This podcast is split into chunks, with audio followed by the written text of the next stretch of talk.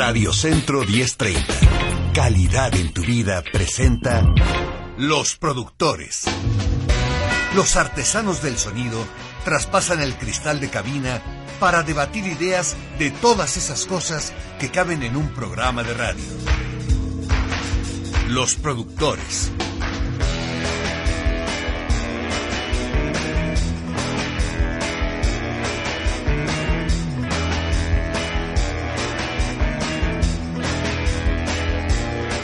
Muy buenas tardes, bienvenido a Los Productores, bienvenida a Los Productores, este programa que se, se hace desde Radio Centro 1030.mx, aquí en Grupo Radio Centro, esta, eh, este grupo eh, de, de emisoras en donde no solamente todo está bien, sino que además es de maravilla, y en donde todos estamos contentos, y en donde les aviso que no va a haber eh, comida de fin de año este año, porque, ¿por qué habríamos de celebrar en donde todos los días es una fiesta, mi querido claro, Edgar Cruz? Claro, aparte de esa época de austeridad. Así es.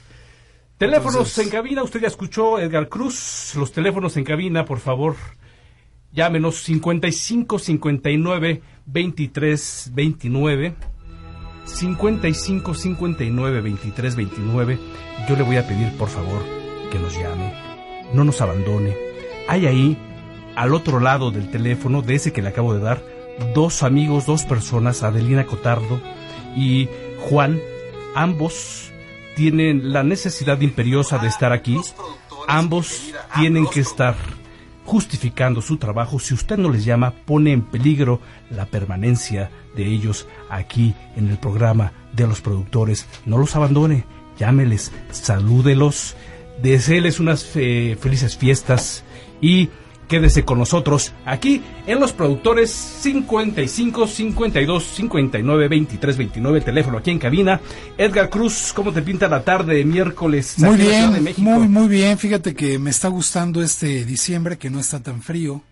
Eh, me gusta el color del día. Está bien, ya acabó el año, ya podemos empezar a, a cerrar, ¿no? A cerrar y empezar a disfrutar, la verdad.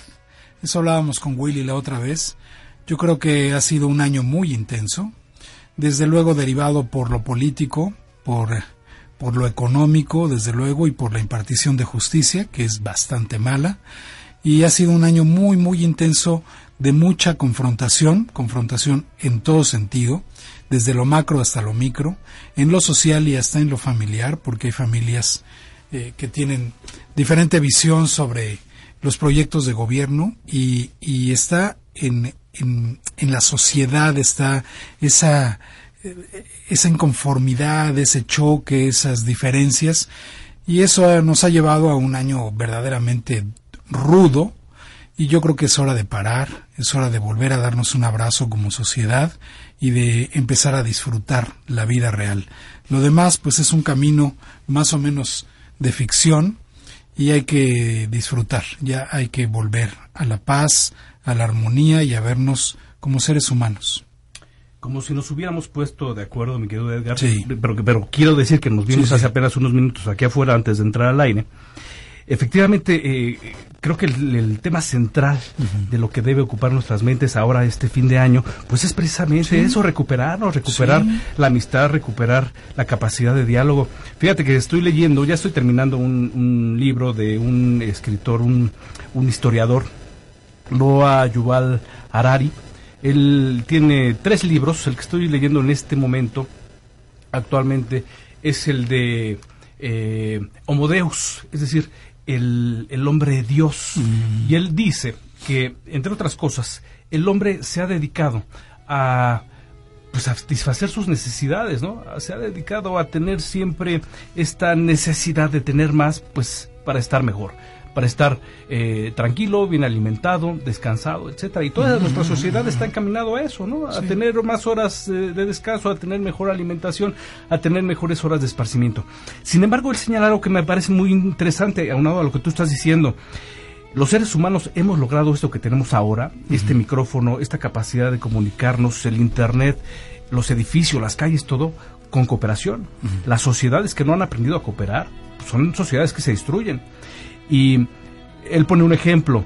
Si usted pone un, un gorila a pelear con un ser humano, pues el gorila te va a destrozar, De dos trancazos el gorila te tumba, porque además e, e, el, gorila tiene los sensores del dolor muy por debajo del humano. Entonces tú le vas a pegar y ni lo vas a sentir, pero él te lo va a regresar y lo más seguro es que no te levantes. Dice. Entonces, uno a uno, el gorila va a ganar.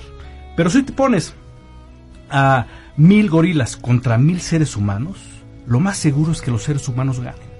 ¿Por qué? Porque los seres humanos se van a poner de acuerdo de ahí donde estén, de árboles, de ramas, donde sea, van a empezar a fabricar armas y van a poder hacer frente a esos eh, mil gorilas que lo único que tienen es, el instinto, pero no esta capacidad de construcción, de organización. Entonces, esto que tenemos ahora, que hemos eh, construido con mucho esfuerzo, con mucho trabajo, pues eh, está en peligro cada vez más y creo que este año hemos sentido en este país mucha inseguridad, mucho, mucha sobra, mucho miedo incluso, ¿no? ¿Cómo no? Sí, sí, sí, es Estamos viviendo un tiempo difícil en México y en el mundo en general. En general Lo que nos toca a nosotros, pues sí, estamos estresados, esa es la verdad, ¿no? Y hay que recuperarnos, hay que recuperarnos como sociedad y mirar adelante, ir construyendo. Fíjate que tenemos ahora, creo yo, la gran oportunidad, como nunca en la historia moderna de México, poder decidir nuestro destino, poder decir qué quiero y qué no quiero. Sí. Tenemos ya la posibilidad de que tengas la facilidad de en las urnas decidir qué quieres y qué no quieres, creo que eso ya nos pone del otro lado. Claro. Lo que a lo mejor faltaría es la acción, ¿no? Sí, nos hace más libres, ¿no? O aparentemente más libres. Todavía hay mucho que trabajar, ¿no? Sobre todo con, con el legislativo, con el poder legislativo, que eh, son eh, electos por la ciudadanía, pero, pero ya a final de cuentas están trabajando en pro de sus propios proyectos de bancada y a veces con intereses muy lejanos a la sociedad. Yo no sé es si la verdad. por donde tú te mueves, mi querido Edgar, hay, eh, eh, antes ponían en, las bardas, ¿no? Sí. El, el, nombre, dice, esta, esta demarcación está representada por el diputado tal y el teléfono y, tenías ahí teléfono, cómo con, eh, contactarte con él y estaba incluso hasta la dirección de su oficina y tú podías ir, pues si te hacía caso o no, no lo sé, pero podías ir a tener este este acercamiento para buscar alguna representación. Actualmente no he visto. No, no, yo tampoco los he visto. Estaba mucho en colonias populares. Sobre todo, sí. Sí, y en, y en otro tipo de colonias, digamos clase media alta, repartían algunos volantitos. No los he visto, tienes razón. No los he visto y algunos tenían alguna oficina en, en, alguna colonia para que te acercaras y gestionaban algunas cosas, ayudaban de alguna forma, pero también se volvía clientelar, ¿eh? Se volvía clientelar, es el ah, A ver, a ver, cuéntame eso.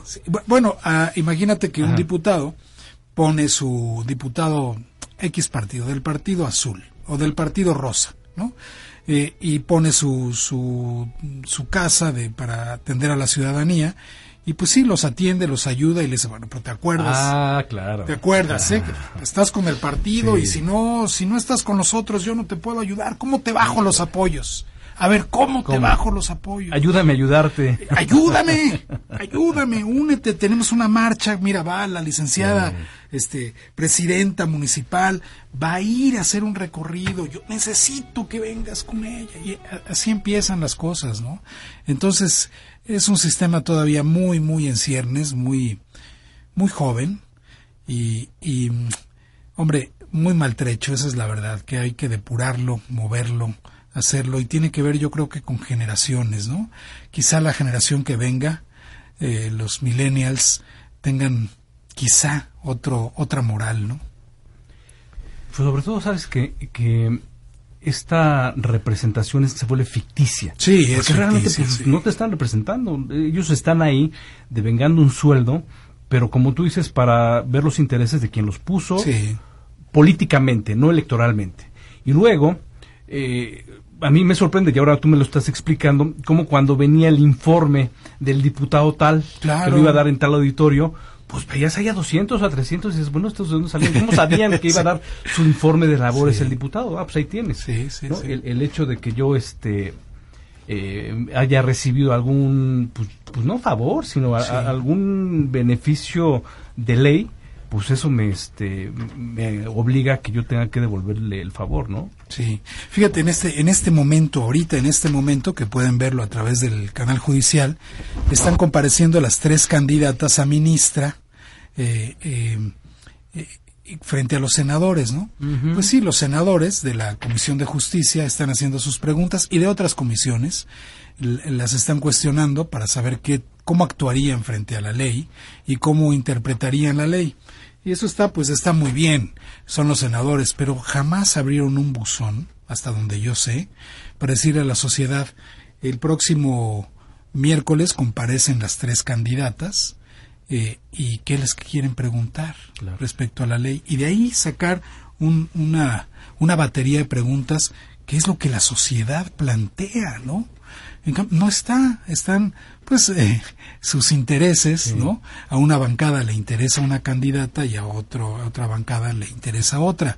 Ahí está a mi gusto Margarita Ríos Farjat, que, que a todas luces desde mi gusto es la, la más adecuada para ministra, ¿no?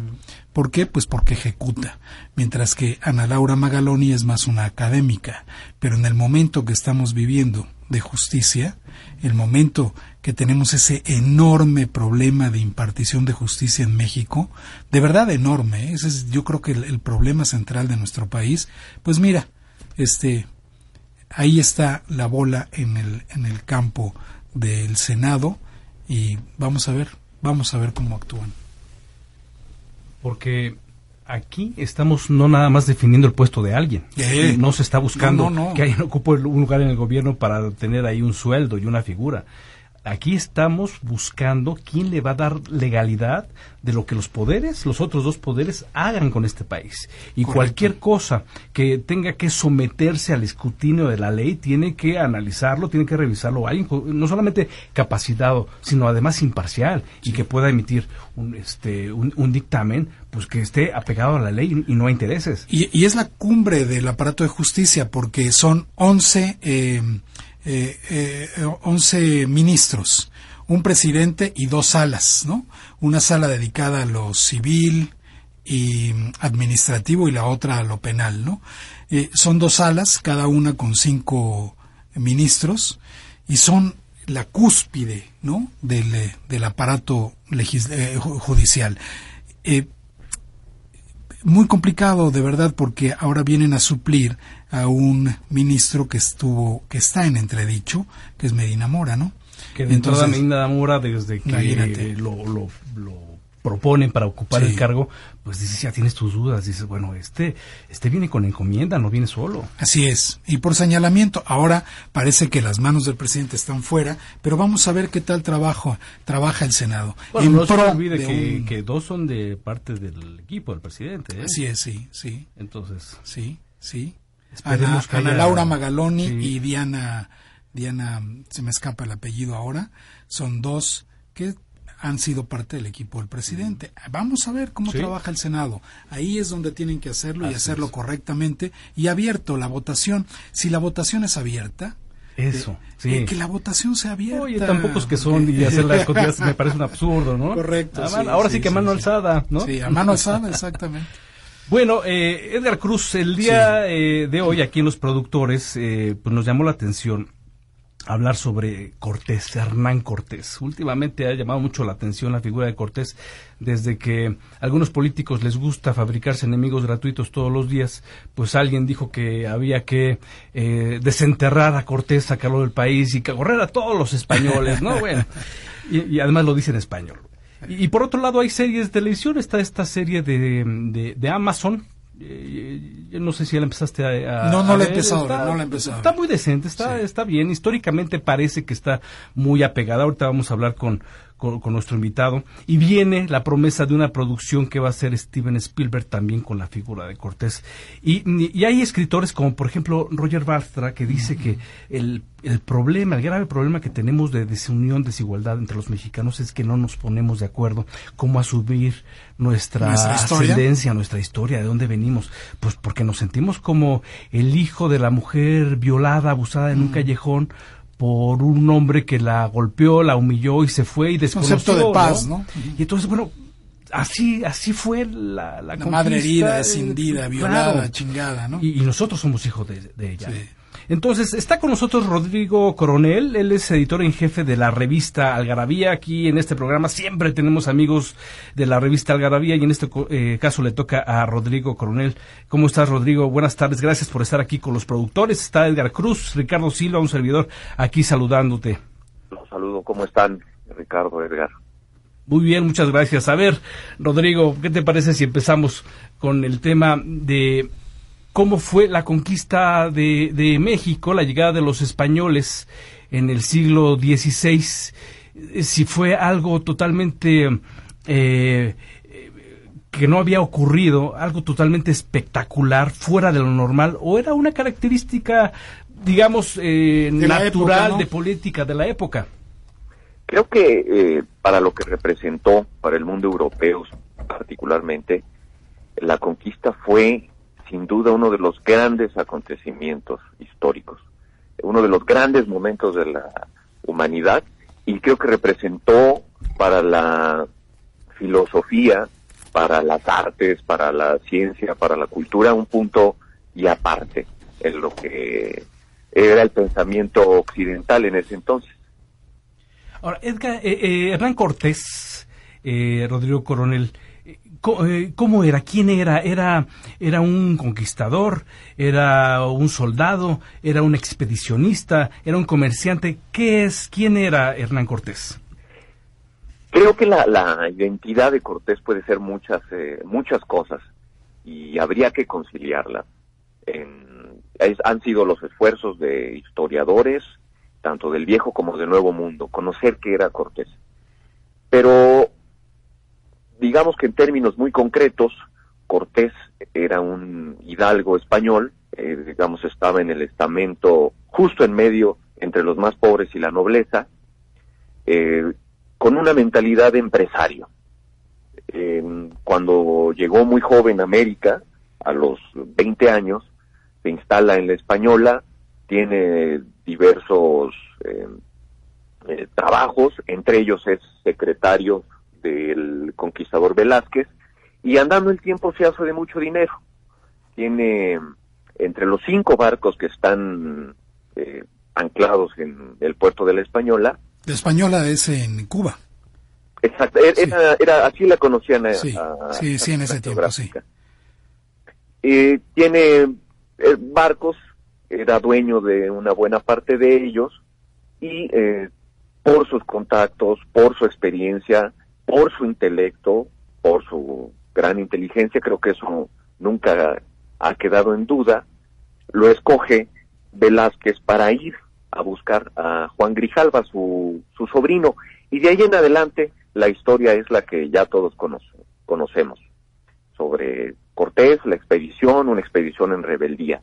Lo que todo esto nos indica es que Cortés es muchas cosas, ¿no?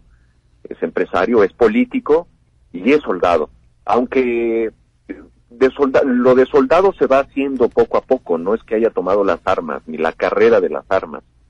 Digamos que su eh, función social en el, en el, contexto en el que es escogido para eh, ir en busca de Juan Grijalva es la de empresario propiamente. Ahora, él, estando ahí en, la española, en, en Cuba, él sabe, eh, los españoles saben de la existencia del imperio azteca, del gran imperio azteca. Eh, en ese tiempo ellos habían tenido ya un contacto antes de llegar eh, Hernán Cortés propiamente aquí a Tenochtitlán. Se tenían rumores, o sea, se sabía, por ejemplo, de españoles que estaban ya en, en territorio, lo que después vendría a ser la Nueva España. Por ejemplo, Gonzalo Guerrero. Y Jerónimo de Aguilar, sí. Y Jerónimo de Aguilar, exactamente. Gonzalo Guerrero que optaría a tomar las armas del lado de los mayas, porque ya estaba sentado con una mujer y con hijos. Y Jerónimo de Aguilar, que sería el traductor de Cortés y quien introduciría más tarde a la Malinche. Sí. ¿no? Entonces se tenía conocimiento de que más allá de las fronteras había un imperio eh, digno de eh, ser eh, descubierto y conquistado. Sí, sí, efectivamente ese episodio es quizá lo más cinematográfico y fascinante, ¿no? Porque llegaron a la península de Yucatán dos, dos náufragos españoles de, de, del ejército español, Jerónimo de Aguilar y, y Gonzalo Guerrero.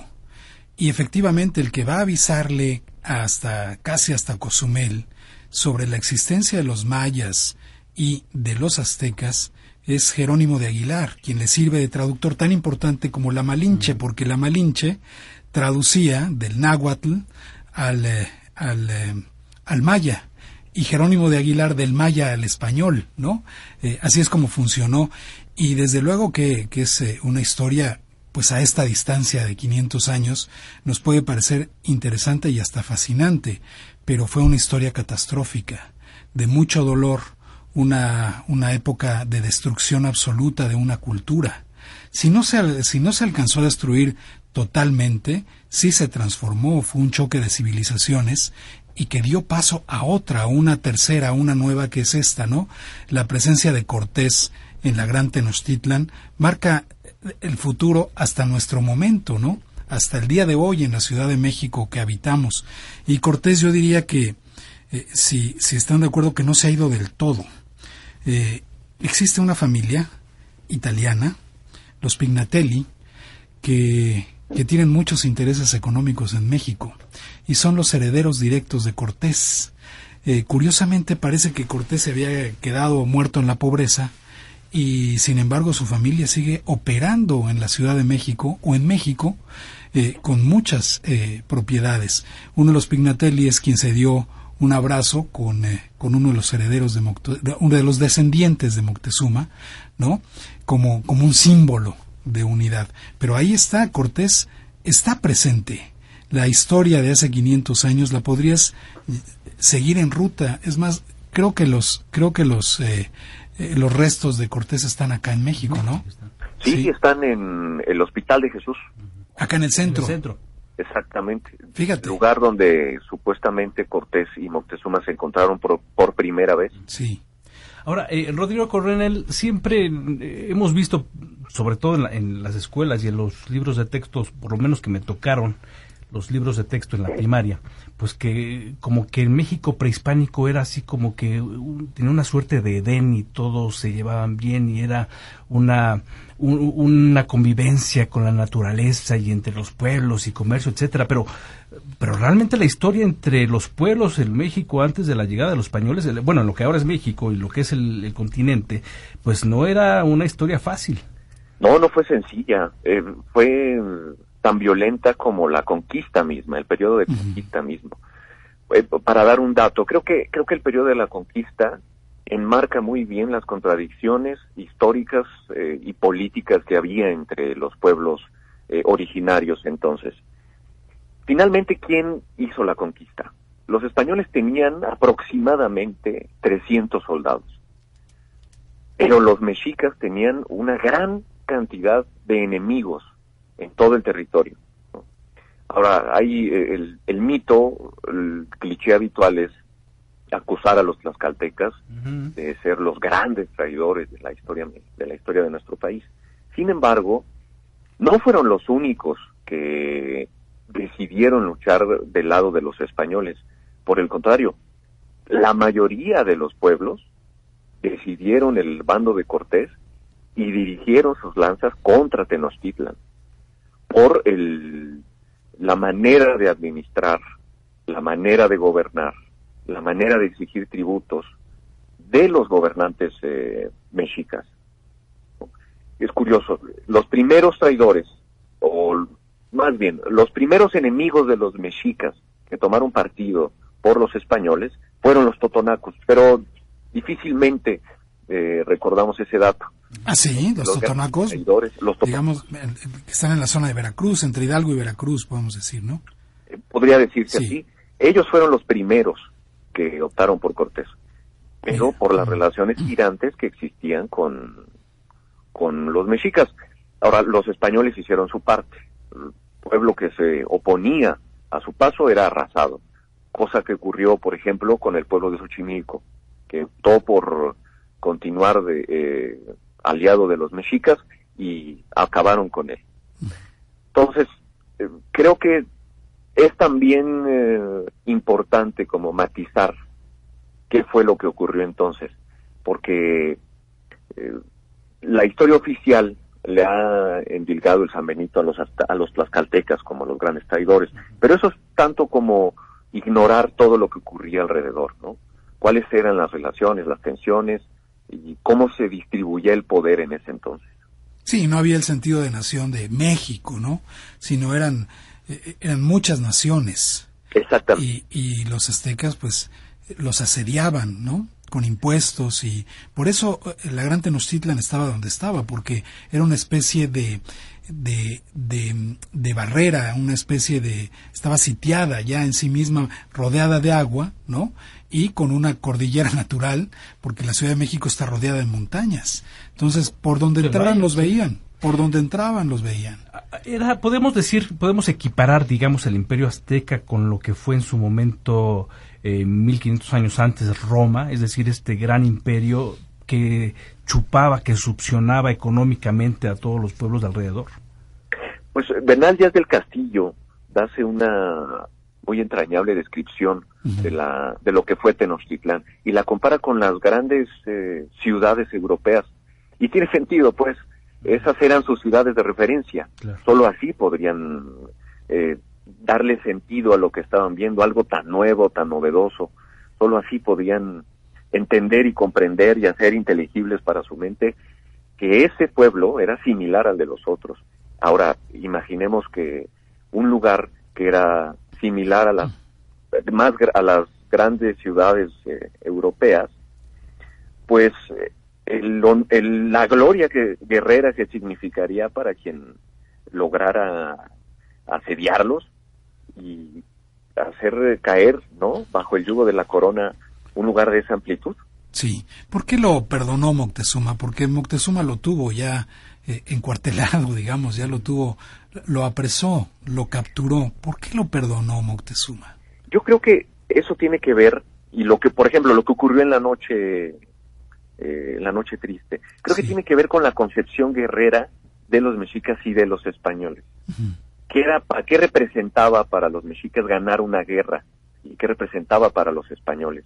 Son dos mentalidades completamente distintas, eh, en las que la victoria era completamente diferente. Para los españoles significaba eh, llegar a un lugar, hacerse con las eh, eh con los baluartes eh, estratégicos, el agua, los lugares para ver, etcétera. Para los mexicas era algo completamente distinto. Era eh, el número de banderas que poseían, el número de prisioneros que tenían o el número de muertos que había.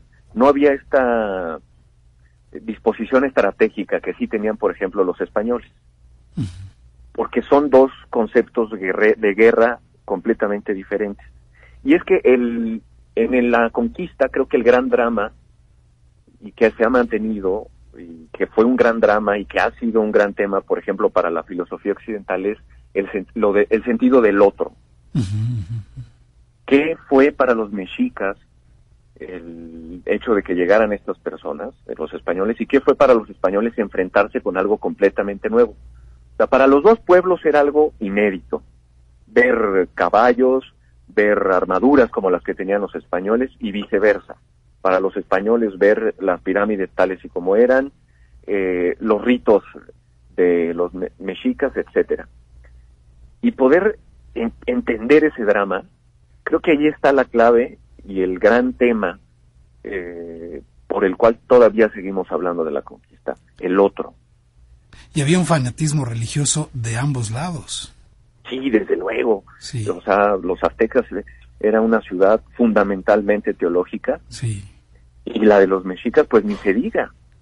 Finalmente eh, llegaban en nombre del rey y en nombre de la, de la religión, el Dios verdadero, ¿no? Sí. ¿Cómo estaba la relación de Cortés con la corona? Porque regresó, no fue muy bien tratado, de hecho fue nombrado como, como se, almirante general de capitán de la Nueva España y no sé qué, pero no tenía ningún atributo, ningún poder, ¿no? es que originalmente la expedición de Cortés sobre Tenochtitlán o sobre los territorios de lo que después sería la Nueva España fue una expedición en rebeldía.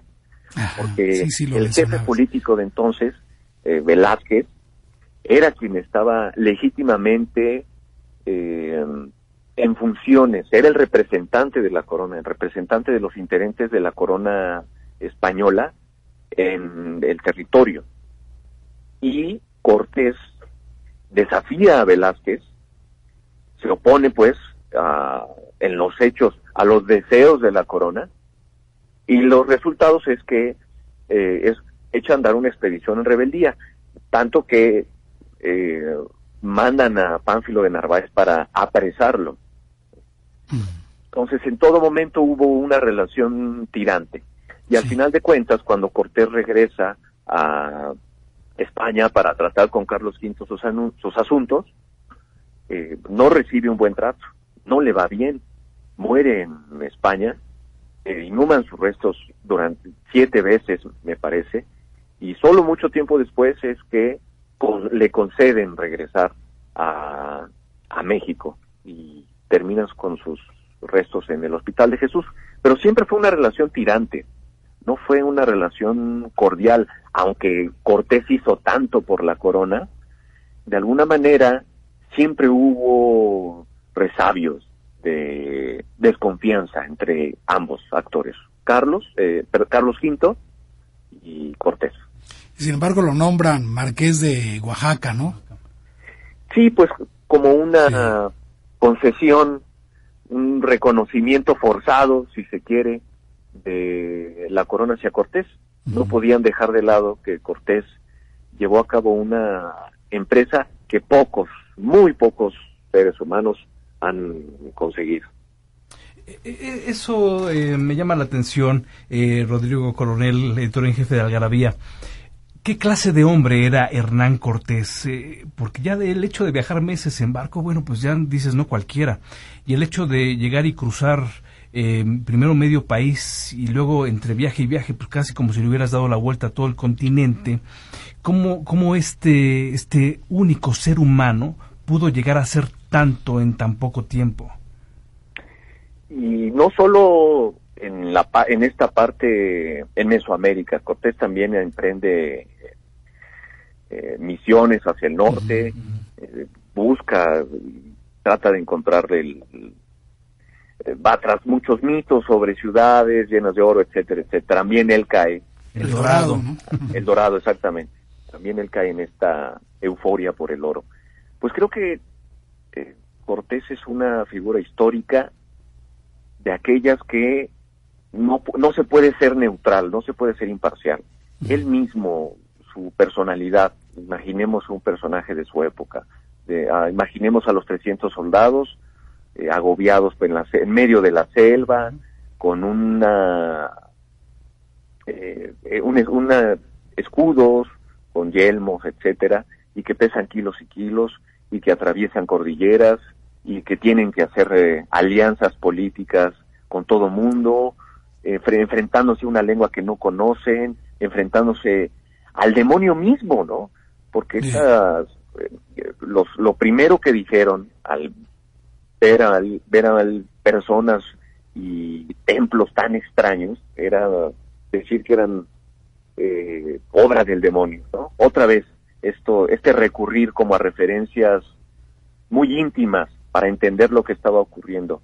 Pues creo que era un era una gran estratega, queda esa, queda eso muy claro, era un gran político, con una gran sensibilidad para conocer las grietas, las contradicciones eh, de una sociedad, en este caso la, la azteca, la prehispánica, y era un hombre muy arrojado, pero también habrá que decirlo, era un hombre también eh, al que lo movía el dinero, ¿no? Era un hombre que estaba viendo por sus intereses, sus intereses económicos, y que tenía la suficiente sangre fría como para eh, tener, procrear un hijo con la Malinche y después cederla como parte del botín a uno de sus lugartenientes. Ahora que mencionas el papel de la Malinche, la Malinche incluso hasta adoptamos el adjetivo de malinchista para referirnos a una mujer que traicionó, que niega sus raíces. pero ¿cuál es el verdadero papel histórico de, la Malinche? Y es cierto de veras que es una mujer que vendió a, su pueblo, que vendió sus raíces, que vendió a todo un continente en pos de un hombre. Creo que esa es, esa es una interpretación hasta algo misógina, me parece. Claro. Que desde luego que no. O sea, eh, en un es un ejercicio interesante, por ejemplo, retrotraerse a ese momento y otra vez apelar al otro, ponerse en los zapatos del otro, ser lo suficientemente empático como para colocarse en esa circunstancia y eh, saber cómo reaccionar frente a lo que se venía. Era algo completamente inédito. Y yo creo que ninguno de los parámetros que podemos utilizar actualmente son aplicables a la Marina. Sea, no le podemos, no podemos decir que es eh, traidora, no podemos decir que vendió a su pueblo. Lo mismo que no podemos decir, por ejemplo, de los tlaxcaltecas o de los totonacas. finalmente tomaron, creo, la decisión más, más racional que tenían entre su baraja, ¿no? Que era, bueno, ellos parecen igual o más poderosos de nuestros enemigos, de nuestros crudelísimos enemigos. Pues vamos a aliarnos con ellos. Ah, en ese sentido, ellos veían a los españoles como libertadores, como aquellos que les iban a quitar el yugo azteca. No lo sé. Digo, insisto otra vez en el tema de la alteridad. Pues, ¿cuáles eran los, desde cuáles eran las ópticas? Desde que los tlaxcaltecas, por ejemplo, o los totonacas o todos los pueblos que se rebelaron contra los mexicas, asimilaron la llegada de los de estos. No sé si eh, hubo un pensamiento a largo plazo, no sé si pensaban que las cosas iban a seguir igual, y yo creo que pocos eh, eh, personajes intelectuales de la época o actualmente puede hacer un ejercicio así de profundidad para saber si fueron detectados como libertadores. Lo que sí me queda claro es que así vieron en ellos un polo opositor a sus enemigos históricos y la decisión creo que era muy sencilla. Este problema, por ejemplo, del otro, creo que ha sido abordado en diferentes ocasiones. Creo que el más afortunado fue Petan Todorov, eh, el antropólogo, eh, teórico literario, etcétera. Creo que fue él quien ha desnudado mejor este problema del otro. En este sentido, eh, pues comentas, eh, Hernán Cortés tiene descendencia con la Malinche. ¿Cómo es recibido este, e, e, este nuevo ser con ambas culturas en su sangre, con, ambas razas? Eh, y, cómo esta, esta, esta nueva amalgama entre ambos pueblos es la fundación, digamos, de lo que sería el mestizaje en el futuro? Ya había eh, ese contacto, o sea, ya hubo, ya había hijos entre españoles y personas de los pueblos originarios, los de Gonzalo, Guerrero. Eh, pero, el, hijo de, la Malinche Cortés eh, incluso vivió en España.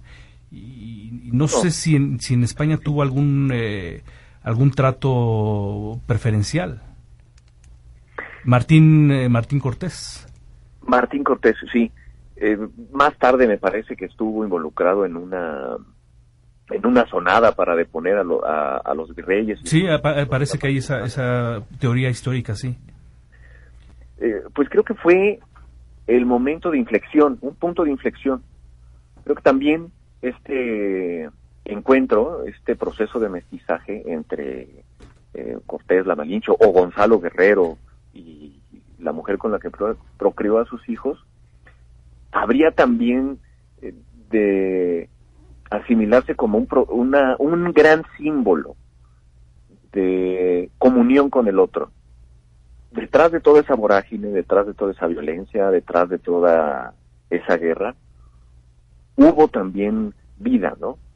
Y era algo completamente nuevo, una vida inédita, una vida que no se había visto antes, que no se tenía noticia ni antecedentes sobre algo así algo así de novedoso, algo así de representativo y algo así de inédito.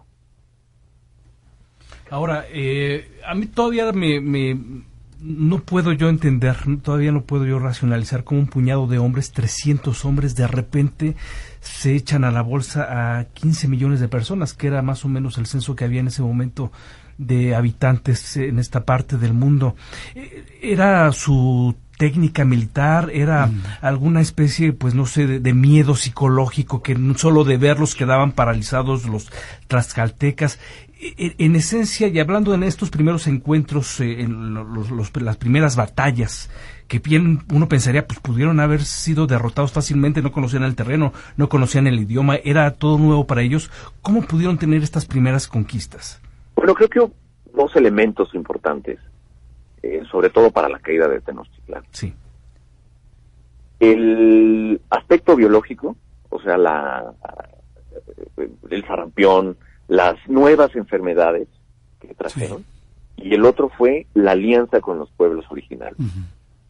Eso creo, esas, esos dos factores creo que son los más, eh, los que más peso tuvieron para que una hazaña de ese tamaño, el hecho de que 300 eh, soldados, más o menos, eh, pudieran lograr lo que lograron. Yo creo que solo así, porque ya había, o sea, ya los españoles, este, esta aura de, de infalibilidad que tenían, ya estaba en entredicho. O sea, hay un episodio en el que los, los tlaxcaltecas, ¿no? hablando de nueva cuenta de los supuestos grandes traidores, mataron a uno de los jinetes, mataron a su caballo y lo abrieron en canal y lo mostraron a todo el pueblo para que se dieran cuenta que sí eran mortales que no eran dioses y que les podían ganar, ¿no? Y hubo también episodios así, en los que la eh, superioridad de los eh, mexicas tuvo lugar y los españoles salieron derrotados, pero por una o por otra razón no continuaron eh, asediándolos, ¿no? Quién sabe cuál hubiera sido la historia si hubieran tenido el tino de continuar con su con su pelea, ¿no? Con su lucha. Tú eh, podrías llamar, como lo dijo hace poco un político en Veracruz, que hubo un, un, magnicidio, que, que hubo un, un, eh, asesinato eh, de, proporciones una guerra, es que es una guerra. que, que hubo realmente esta desolación eh, tan, tan triste, tan como diría Roger Bartra, melancólica en, su libro, eh, o, fue pues un encuentro de culturas como tan, intentaron también suavizar hace algunos sexenios, algunos políticos. Ah, sí, sí, sí, en el, en el 94. Sí, el encuentro de dos mundos, le decía. El encuentro de dos mundos. Yo creo que fue las dos cosas. Sí. Y yo creo que hay que empezar a asimilarlo así. Fue, en, en efecto, fue una conquista, fue violenta, fue dolorosa, fue triste. Ahí está la visión de los vencidos de Miguel León Portilla. Y eh, fue también el encuentro de dos civilizaciones. Y del encuentro de esas dos civilizaciones surgió una nueva, surgió algo nuevo, surgió algo novedoso y algo que marcaría para siempre la historia del mundo. Sí, fíjate que ahí me, me atrevo a externar una opinión, ¿no? Que definitivamente hemos tratado de conciliar ese, este, esta fusión de culturas, ¿no? Y hemos tratado de vernos eh, sabiendo que somos parte de ambas y que esa es nuestra herencia. Y por otro lado, Octavio pasa hacia una interpretación de, esto, de la violación, de, de estar divididos, escindidos, ¿no? cortados, rajados. Eh, en el fondo, en el fondo pienso que, que tratamos de, de terapearnos y de decir, sí, claro, somos una nueva cultura y somos esa fusión. La verdad es que así es, e, eso somos, pero también la verdad es que fue una, una época muy cruenta y que destruyó, que enterró a una cultura. Y si no, pues tendríamos que voltear a ver Templo Mayor, y así como, como simbólicamente quedó enterrado y subsanado, así está la cultura en realidad. Se perdió gran parte y, eh, eh, peor aún, la conquista continúa y los pueblos originarios siguen siendo oprimidos. Yo creo que la verdad es que fue las técnicas, las armas, los caballos, las enfermedades, destruyeron a una civilización y eso es doloroso en cualquier momento. Perdimos algo muy importante para la historia humana. Naturalmente. Irreparable, ¿eh? Irreparable. Y a mí me, lo, lo que me llama y me sigue llamando la atención es que a pesar de la violencia, de la cantidad de violencia y de la crueldad que se empleó durante la conquista, esos pueblos originarios siguen ahí. Ese sustrato sigue ahí, se mantiene. Eh, eh, eso es eso es una eso dice algo, pues. Eso tiene una representación y tiene un peso. Pues eso quiere decir que esa violencia y esa crueldad, a pesar de ser todo lo grave que fue, no logró su cometido que era arrasar con el otro, porque el otro sigue ahí y ahí seguirá. Sí, es que sí sigue, pero, pero ¿en qué condiciones? Aculturado, ¿no? Eh, eh, profesa la religión católica, habla español o es bilingüe, al menos, o lo intenta. En realidad está ahí, está ahí eh, pese a todo, ¿no? Por la, por la fortaleza, digamos, ¿no? Porque, porque se han encerrado, porque a sí mismos se han protegido, ¿no? Se han preservado. Pero la realidad es que, que esa cultura hoy está prácticamente muerta y muchos no estarían de acuerdo, ¿no? Y lo entiendo. Eh, Miguel León Portilla, un defensor de las lenguas y de esos grupos indígenas, tratando de darles ese lugar digno que se merecen y deberíamos respetarlos no por ser indígenas o, o por ser pueblos originarios, simplemente por ser parte de otra cultura. ¿no? Deberíamos respetarnos entre, entre los seres humanos con nuestras diferencias culturales. Pero la verdad, y quizás soy rudo en eso, pero la verdad es que, que, que fue enterrada. Esa cultura está en los museos. Claro, y, por eso mismo de alguna manera petrificada, ¿no? Sí. Ahora, a, mí me, resulta curioso cómo, eh, por ejemplo, en el caso de Europa, Roma llega, llega y ocupa lo que ellos llaman Galia, que es eh, pues parte de Bélgica, Francia, etcétera. Galia, y, pues ahí están siglos. Y, y, se van, y ahora incluso eh, Francia, pues no solamente hasta presume su, su encuentro con, con Roma, sino es parte de la cultura en la comida y en muchas cosas. Aquí una política hace unos meses dice es que comer carnitas es eh, enaltecer la conquista. Entonces, yo no sé por qué, y se lo pregunta Roger Bartra también, por qué en México insistimos en tener esta visión eh, em, eh, victimizada de, algo que bien debería ser ahora esta eh, esta región del mundo debería ser vanguardia en muchas cosas, en pensamiento, en cultura, etcétera, pero insistimos en vernos todavía como víctimas, Rodrigo Coronel. Hay un hay un hay cierto paralelismo, o sea, con guardadas sus circunstancias, guardada todo en el pueblo francés. La cantidad de franceses que se sienten orgullosos de Vercingétorix, por ejemplo. Vercingétorix, quien fue quien eh, lideró a los galos contra Julio César. Y a la fecha, Vercingétorix sigue siendo todo un símbolo del nacionalismo francés. Eh, tanto, por ejemplo, que se sabe que Asterix, el, el galo, está inspirado en este personaje histórico. Y es algo muy curioso, eso es difícil que ocurra en México, o que ocurra en México en la misma dimensión que ocurre en otros países, como el caso de, Brasil, por ejemplo. Hace poco eh, leí un libro que recomiendo mucho y que recomiendo cada que puedo, que se llama Cómo conversar con un fascista, de Marcia Tiburi. En él se plantea precisamente lo que comentábamos hace un, hace un segundo respetar al otro es empatizar en el otro. Sí. Eh, comprenderlo, asimilarlo desde su singularidad, no imponiéndole nuestras ideas, no imponiéndole nuestros propios prejuicios, y asimilarlo así, sin, sin matices, no por ser indígena, no por pertenecer a pueblos originarios, sino por ser una persona, nada más por ese, por ese hecho merece eh, ser respetado en sus tradiciones, en su cosmogonía, idiosincrasia, etcétera. Sí.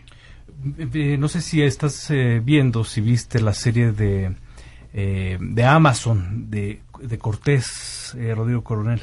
Brevemente. Me, sinceramente no no me no me gustó ser muy honesto hay otra que se llama Entre el cielo y el infierno, que produjo SPR. Eh, eh, me parece que está bien lograda. Más que una serie, es un, una especie de docudrama. Eh, me parece que lo cuentan como en 45 minutos, una cosa así, con detalles de la historia, ¿no? Y también es interesante. Pues sigue vigente. Sí, es un tema que podemos decir resuelto y ahí están esos ejemplos. ¿Cuántas biografías hay de Cortés? Cuántas eh, series hay de Cortés, cuántas películas hay sobre Cortés, y más que de Cortés, del lo que significó la conquista ¿no? y el proceso de conquista. Ahora hay un, eh, pues un intento de reencontrarnos con, con, estos pueblos, con los habitantes de, de, estos pueblos que, como dices, como dice Edgar, lograron sobrevivir a la conquista y que ahí están.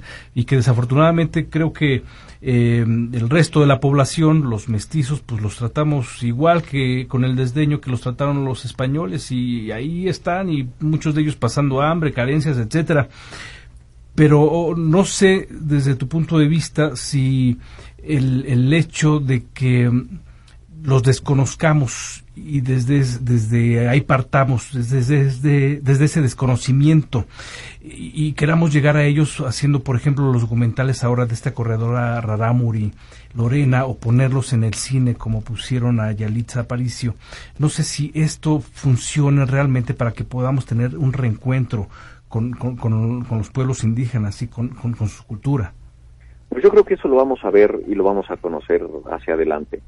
Eh, yo también percibo que hay una cierta reivindicación de estos pueblos y una voluntad legítima y muy necesaria de eh, extirpar de una vez por todas eh, los feos rasgos de la discriminación, del clasismo y del racismo. Creo que el, sí hay un acento en ello, me parece positivo, sin embargo, nada está dicho. ¿no? O sea, el hecho de que ya lo estemos discutiendo no garantiza en el futuro que eh, pueda haber un cambio. Quizá pueda haber más conciencia al respecto, pero hasta que no haya, creo yo, eh, políticas públicas más firmes para involucrar a estos pueblos en el diálogo nacional, hasta entonces no sé qué tan efectivos puedan ser. En principio, en, la, en, el poder legislativo debería haber grupos indígenas, personas de representantes de grupos indígenas para darles voz. Y creo que no lo hay. ¿eh? No, no lo hay. Y eso ha sido una lucha de muchísimos años. Y, ese es otro, trayendo, a, trayendo perdón, a colación, ese creo que fue uno de los grandes aciertos del zapatismo. Sí. Fue poner en el centro del debate la cuestión de los pueblos originarios. Sí, porque vienen extranjeros y si tú ves, buscas en, YouTube, buscas documentales sobre la historia de los pueblos indígenas, te vas a encontrar una gran cantidad, entre ellos eh, eh, eh, profesores de la UNAM, que vienen del extranjero, que vienen de Europa, que vienen de Estados Unidos y que conocen la historia de estos pueblos y que están fuera del programa de estudios, desafortunadamente. Sí, claro. Es, sigue siendo, eh, sigue habiendo barreras eh, estructurales, ¿no? No para eh, obligarlos a o asumir que deben comportarse una de una u otra forma, dentro del concierto nacional, sino nada más para escucharlos, que creo que eso es el primer gran paso. Para integrarlos, sí, sí. Pues eh, Rodrigo Coronel, editor en jefe de la revista Algarabía, eh, pues muchísimas gracias. Un placer, un placer, Rodrigo, platicar contigo, de verdad. Muchas gracias. Muchísimas gracias a ustedes y a la orden. Igualmente, Rodrigo Coronel, muchas gracias. Gracias también eh, a las personas que nos estuvieron viendo, escuchando a través de las redes sociales. Gracias a Adelina Cotardo, a Juan, a Miguel Montes en los controles, mi querido Edgar Cruz. Ya se acabó. Pues tú crees. Hijo. bueno, qué este, sabroso. ¿eh? Se busca patrocinio. Si puedes patrocinar la siguiente hora con todo gusto. qué, interesante. Yo creo que son temas que deberíamos volver de vez en cuando, que de pronto olvidamos, ¿no? Y son temas fundamentales para nuestra vida de hoy. A mí me da mucha pena que gente muy arrogante, gente muy este, incapacitada, pero además muy insensible, tome las decisiones en este país. Sí, sí, y, sí, y, esta gente que si le das un poco nada más de motivación puede hacer cosas increíbles. Cito otra vez el caso de Lorena, esta mujer eh, corredora. La Tarahumara. La Tarahumara, sí. Ranamuri, que corre lo que pocas personas en el mundo y, solamente haciendo cosas extraordinarias ellos pueden salir y sacar la cabeza y, ver la luz. Me parece de veras vergonzoso cuando debería de ser al revés. Sí. Gracias, gracias por acompañarnos aquí a los productores y nos escuchamos, nos vemos el día de mañana. Recuerde que estamos en Facebook, estamos en YouTube, los productores de Radio Centro y este programa se repite hoy a las 11 de la noche.